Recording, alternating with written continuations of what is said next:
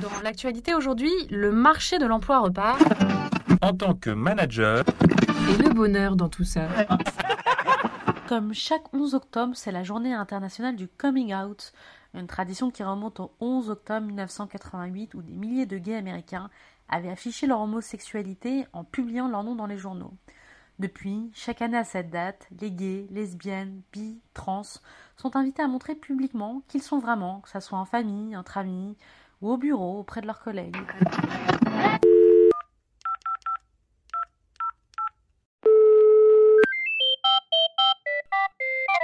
Service après-vente du manager, bonjour Bonjour, je suis manageuse et un de mes collaborateurs vient de faire son coming out.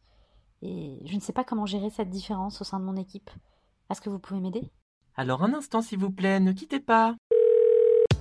Oh,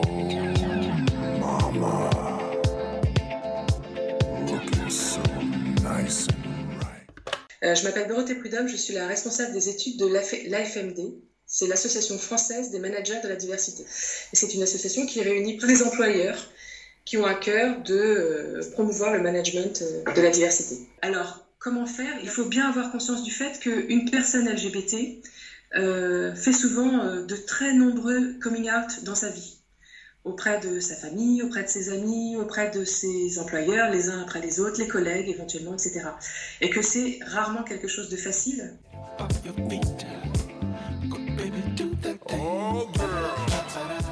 Je pense que bien souvent, on pense que euh, l'orientation sexuelle ou l'identité de genre, ça relève de l'intime, ça relève du personnel, euh, et que donc euh, l'entreprise, et donc par exemple le manager, n'a pas à s'en préoccuper.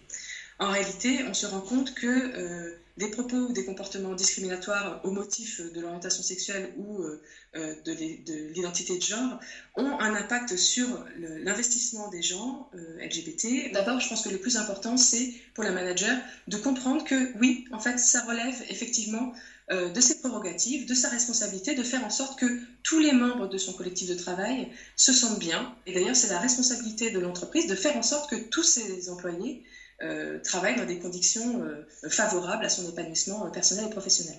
Un de mes collaborateurs ne comprend pas pourquoi son collègue révèle sa vie personnelle. Que faire? Alors peut-être que cette personne raconte son week-end le lundi matin à la machine à café et parle de sa femme et de ses enfants. Euh, peut-être qu'elle ne se rend pas compte que la personne qui est assise juste à côté d'elle euh, ne peut pas parler de sa femme et de ses enfants parce qu'en fait c'est un mari.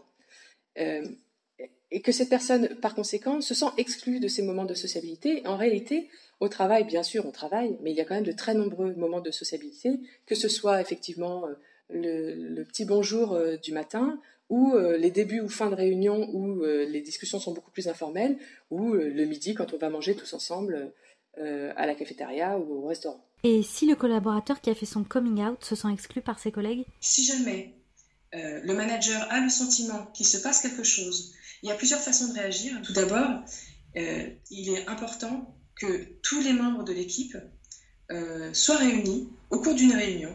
Les valeurs portées par l'entreprise, le droit, le rappel du droit, et que les, les règles de bien vivre ensemble soient rappelées à tous. Enfin, il me semble qu'il est nécessaire de recevoir cette personne qui a fait son coming out et qui rencontre depuis des difficultés lors d'un entretien individuel pour lui rappeler que, en tant que manager, vous êtes son soutien, que vous avez des ressources en interne. Et euh, je pense qu'une des grandes difficultés des managers sur ces questions-là, c'est le manque de formation.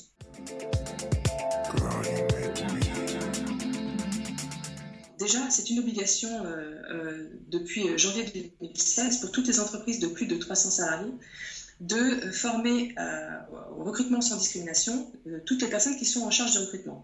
Maintenant, si jamais vous n'avez pas la chance de pouvoir bénéficier de ce type de formation en interne, d'abord elles existent en, ex- en externe, et puis après, en tant que manager, on se sent parfois un peu seul et on, a parfois un peu de mal à, à demander de l'aide. Aussi parce que être un bon manager, c'est savoir gérer des situations compliquées.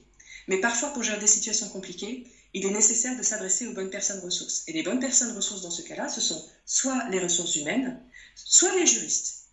Et un coup de fil, ça ne coûte rien, ça permet de mettre les choses à plat, de savoir quelle est la politique de l'entreprise, quelles sont les règles, quelle, est la, possibilité, quelles sont les modalités euh, euh, qui sont à la disposition du manager pour régler ce type de situation.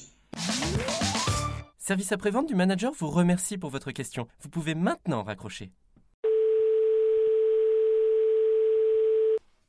Un podcast de cadre emploi.